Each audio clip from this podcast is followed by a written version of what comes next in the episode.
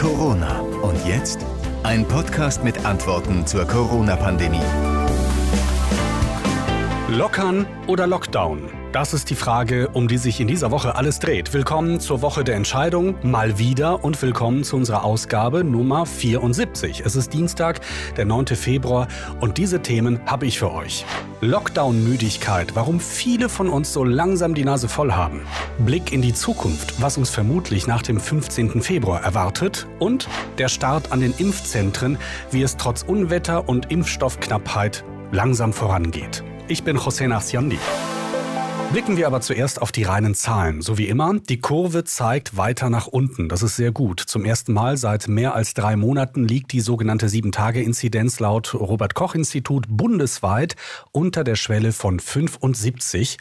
Und auch bei uns in NRW ist die Richtung die richtige. Die Zahl der Corona-Neuinfektionen in NRW ist ebenfalls weiter rückläufig.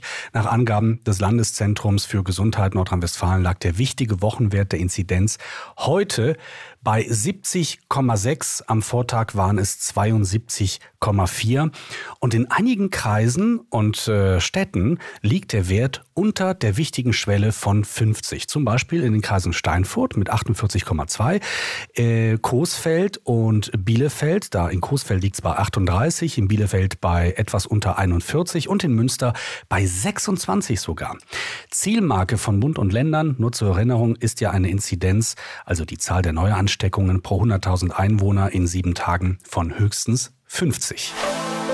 Ja, seit dem 16. Dezember gilt in Deutschland ein genereller Lockdown, seit zwei Monaten also fast. Und morgen bei den Bund-Länder-Gesprächen zwischen dem Ministerpräsidenten und Kanzlerin Merkel soll es ja darum gehen, wie lange das noch so weitergeht. Über die Hinweise und Gerüchte und was uns da vermutlich erwartet, reden wir gleich noch sehr ausführlich. Vorweg aber zur Meldung, die uns gestern erreicht hat. Eine Studie der Uni Erfurt, die zeigt nämlich, die Pandemiemüdigkeit in der Bevölkerung ist deutlich gestiegen. Das heißt im Umkehrschluss, es sinkt die Akzeptanz in der Bevölkerung Bevölkerung für staatlich verordnete Maßnahmen. Das zeigt die Umfrage des Covid-19 Snapshot Monitoring, so heißt das offiziell, der Uni Erfurt. Demnach sank das Vertrauen in die Maßnahmen der Bundesregierung zur Bekämpfung der Pandemie seit Beginn des zweiten Lockdowns deutlich erkennbar, also seit Mitte Dezember. Professor Cornelia Beetsch, die Leiterin der Studie, hat in dieser Woche im ZDF die Gründe für diese Pandemiemüdigkeit erläutert. Ich glaube, das liegt daran, dass im Prinzip diese Maßnahmen als nicht effektiv genug wahrgenommen werden und gleichzeitig steigt die Belastung. Also es ist eine Situation, die sehr, sehr lange dauert und ähm, es bildet sich im Moment keine so richtige mhm. Perspektive, wann das endet. Und ich glaube, hier ist es ganz wichtig, jetzt über einen Strategiewechsel nachzudenken. Klar müssen die Fälle nach unten und die Menschen sind im Prinzip im Boot. Also der Anteil der Leute, die die Maßnahmen ablehnen, der steigt im Moment auch nicht sehr deutlich an. Aber es geht schon darum, eine gewisse Perspektive zu entwickeln. Ja, Strategiewechsel, das heißt übersetzt, es müsste wohl einige Lockerungen geben, sozusagen um uns alle bei der Stange zu halten, also rein psychologisch gesehen. Danach sieht es im Moment aber nicht aus. Und äh, bevor wir uns angucken, warum es nicht danach aussieht, interessiert mich was ganz anderes, nämlich wie seht ihr das denn? Schreibt mir gerne entweder über die Homepages der NRW Lokalradios oder über unsere Facebook-Seite zu finden, ganz einfach, wenn ihr Corona und jetzt als Suchbegriff eingebt. Äh, schreibt mir gerne, fühlt ihr euch äh, auch Pandemie müde? Wie genau drückt sich das aus und was genau erwartet ihr von der Politik? Ich freue freue mich über eure Nachrichten. Und nun zur Frage aller Fragen. Was passiert ab dem 15. Februar? Es deutet einiges darauf hin, dass der Lockdown verlängert wird, wenn man sich die Äußerungen aus der Politik so anhört. Auch der Städte- und Gemeindebund warnt, die Pandemie sei kein Wunschkonzert. Nicht alles, was wünschenswert sei, sei auch realisierbar. Das sagte der Städte- und Gemeindebundchef Landsberg den Zeitungen der Funke Mediengruppe. Man brauche jetzt eine belastbare Strategie, sagt er. Und Hamburgs erster Bürgermeister Tschentscher, der ja mit am Tisch sitzt bei den Gesprächen Gesprächen mit Kanzlerin Merkel ist dafür, den Lockdown zu verlängern. Öffnungsschritte, sagt er, dürfe es erst geben, wenn klar sei, welchen Einfluss die Corona-Mutationen hätten. Das sagte er dem Redaktionsnetzwerk Deutschland. Und so sieht es auch der saarländische Ministerpräsident Hans. Und auch Berlins regierender Bürgermeister Müller sagt, man sei gerade in einer sehr kritischen Phase, eben wegen der Mutationen. Soweit also ein kleiner Überblick über die Meinungen der Entscheider quer durch die Republik. Die Frage ist aber, wie sieht es äh, bei uns in Nordrhein-Westfalen aus? Wie sieht die NRW-Landesregierung das? Das haben wir Journalisten in dieser Woche auf einer Pressekonferenz NRW-Gesundheitsminister Karl-Josef Laumann gefragt. Die konkrete Frage lautete, sind Lockerungen eigentlich überhaupt vertretbar? Und im ersten Teil der Antwort sagt er, dass die Ministerpräsidenten und die Kanzlerin wohl kaum Ratschläge von ihm persönlich brauchen würden. Aber dann sagte er etwas, das doch ein bisschen tiefer blicken lässt. Die Debatte, finde ich, die zurzeit geführt wird in den Medien und auch durch manche Länder und aus der Politik heraus, gegenüber dem Frühjahr eine große Veränderung vorzunehmen, zu sagen, bevor wir andere Bereiche öffnen, sind erstmal die Kindergärten und die Grundschulen dran. Dafür habe ich viel Verständnis. Das ist ja im Übrigen eine völlig andere Debatte wie vor ein Dreivierteljahr. Da war eigentlich üblich, dass man das als erstes geschlossen hat. Und äh, man hat jetzt eben auch dazugelernt, dass das vielleicht äh, vernünftig ist, hier eine andere Priorisierung gegenüber anderen vorzunehmen. Ansonsten äh, teile ich sehr die Meinung von Jens Spahn, dass wir gut beraten sind, nochmal 14 Tage sehr, sehr vorsichtig zu sein. Zusammengefasst müssen wir uns also darauf gefasst machen, dass der Lockdown bis in den März hinein weitergehen wird. Aber es gibt, vorsichtig ausgedrückt, Hoffnung, dass sich an den Schulen etwas tun wird. Und das erklärt auch, warum Ministerpräsident Armin Laschet in seiner Rede heute im Landtag sich so lange Zeit für das Thema Schulen genommen hat. Ich sage Ihnen, der Kern, über den wir morgen reden werden, ist Kita und Schule. Denn das ist genau die Frage, wo wir heute auch Schäden anrichten. Das müssen wir wissen. Wir verantworten es trotzdem, weil wir abwägen und sagen, der Gesundheitsschaden ist ein größerer. Aber dass Kinder geprägt werden davon, dass sie ihre Klassenkameraden nicht mehr treffen. Das Lernen ist meistens ein sozialer Prozess in Gruppen, der nicht mehr stattfindet. Niemand kann mir erklären, du kannst so viel Tablets anschaffen, wie du willst, dass ein Distanzunterricht, dass ein Homeoffice für Kinder ein guter Lernort ist. Niemand wird mir das erklären können. Und deshalb war das Plädoyer für den Präsenzunterricht so richtig. Er geht im Moment nicht. Aber so zu tun, als wenn man digital Kinder erziehen könnte, ist schlicht eine falsche Herangehensweise. Unsinn. Deshalb ist das Thema Kita und Schule morgen das entscheidende Thema. Und darüber hinaus, und darüber hinaus merken wir auch, das wird aber morgen nicht das Hauptthema sein können, weil weitere Öffnungen noch nicht denkbar sind, dass Gastronomen, Händler, Kulturschaffende weiterhin schwer belastet sind und dass uns auch diese Frage über den morgigen Tag hinaus beschäftigen muss. Sie können sicher sein, die Landesregierung, auch ich persönlich, tue alles, damit so schnell wie möglich die Schulen wieder offen sind, dass die Geschäfte wieder offen sind. Aber es muss verantwortbar bleiben und diese Verantwortung obliegt uns allen. Vielen Dank. Eine echte Perspektive ist das aber noch lange nicht. SPD-Fraktionschef Thomas Kutschaty hat heute im Landtag eine solche Perspektive gefordert. Er spricht von einem Plan, einem Fünf-Punkte-Plan. Es sei vorweg gesagt, auch die SPD warnt davor, zu früh zu öffnen. Der Unterschied ist nur, dass die SPD fordert, dass das für jeden von uns sehr klar nachvollziehbar ist, wann geöffnet und wann wieder sozusagen geschlossen wird. Wir hören uns jetzt einen Teil der Landtagsrede von Thomas Kutschaty von der SPD an. Der Ausschnitt ist vielleicht ein bisschen länger, als ihr das sonst von uns gewohnt seid, ungefähr sechs Minuten, aber diese Zeit, den nehmen wir uns jetzt. Der erste Punkt ist eine umfassende Teststrategie und Solange wir nicht genügend Impfstoff haben, müssen wir testen, testen, testen. Nach Berechnungen des Präsidenten des Europäischen Instituts für internationale Wirtschaftsbeziehungen, Herrn Professor Dr. Welfens, kostet uns jeder Monat im Lockdown 60 Milliarden Euro in Deutschland. Das entspricht übrigens 1,8 Prozent des Nationaleinkommens pro Monat.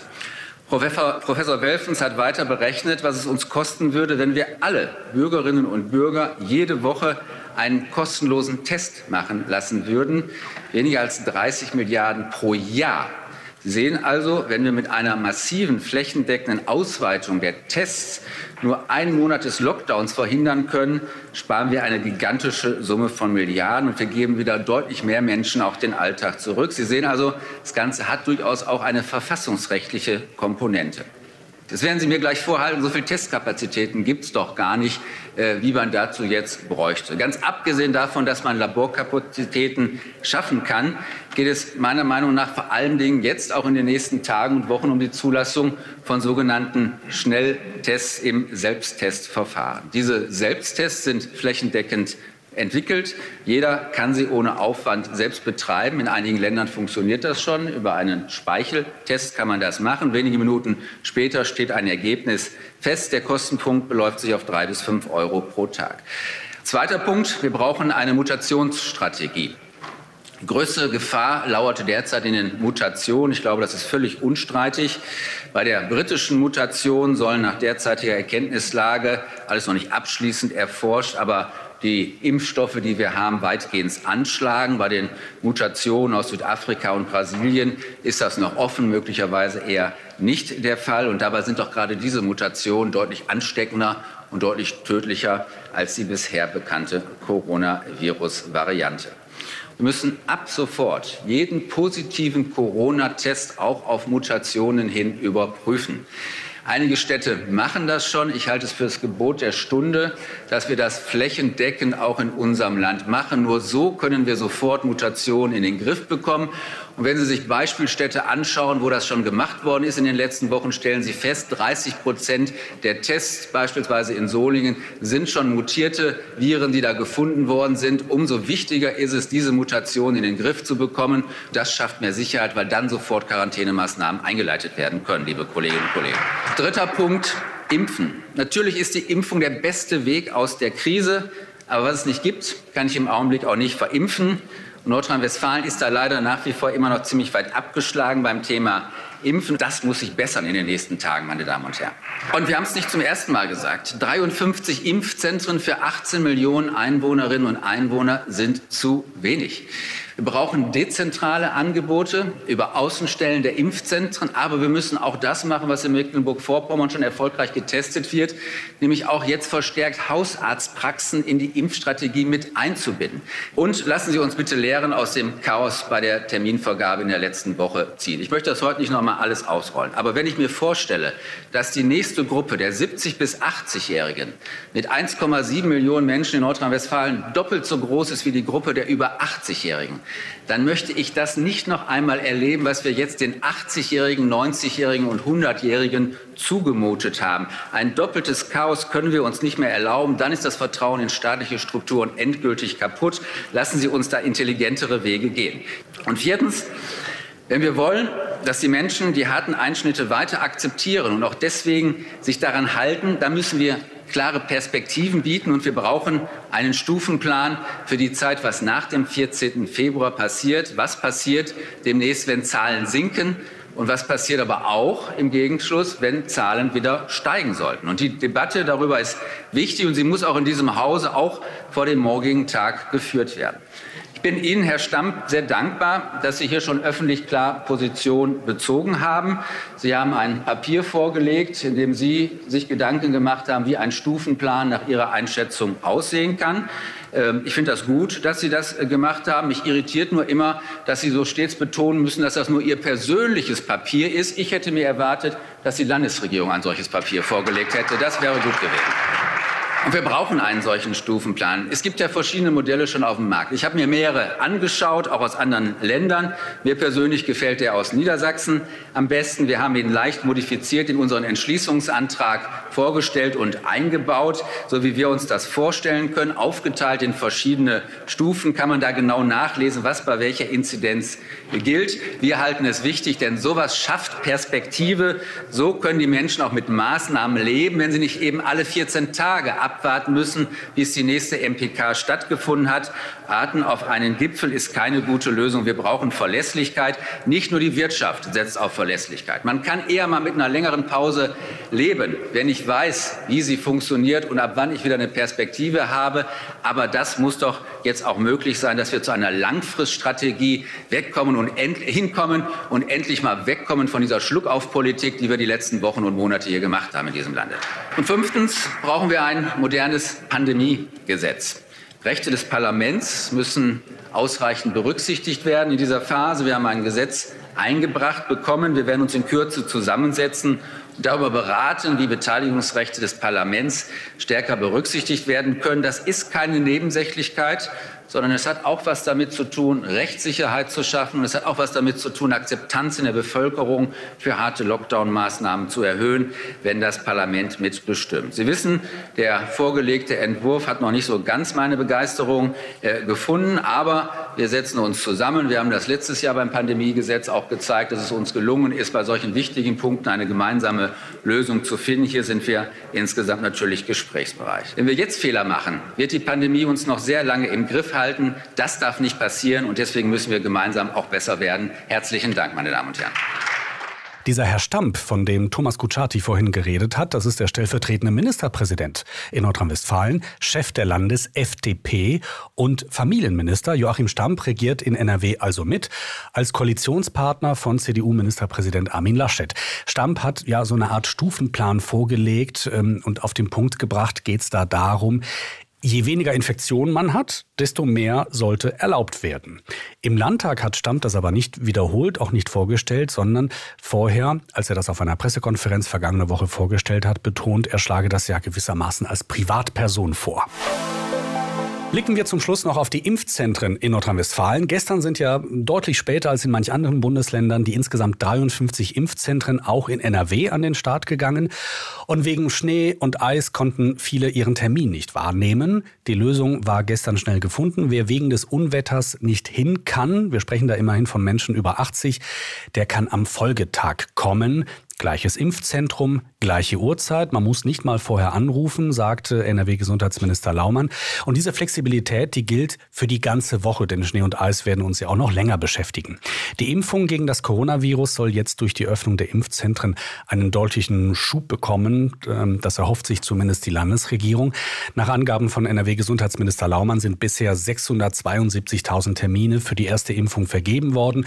Darunter sind jetzt aber nicht nur Senioren über 80, sondern sondern auch Ärzte und Pfleger auf Intensivstationen, in Notaufnahmen, Rettungsdiensten und so weiter. Auch sie gehören ja zur Gruppe 1 und können sich schon impfen lassen.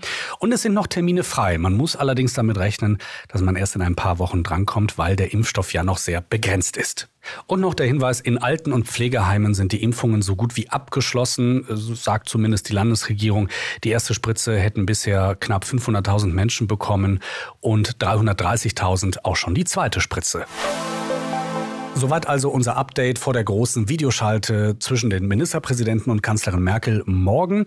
Ein kleiner Zwischenstand also vor der Videoschalte. Morgen Nachmittag gegen 14 Uhr soll diese Videoschalte stattfinden und ihr könnt natürlich davon ausgehen, dass ich das mit meinen Kollegen zusammen verfolge und genau schaue, was für Folgen diese Entscheidungen morgen dann auch für NRW haben werden. Wir hören uns dann gegen Ende dieser Woche wieder. Bis dahin wünsche ich eine gute Zeit. Ich bin José Nachsiandi.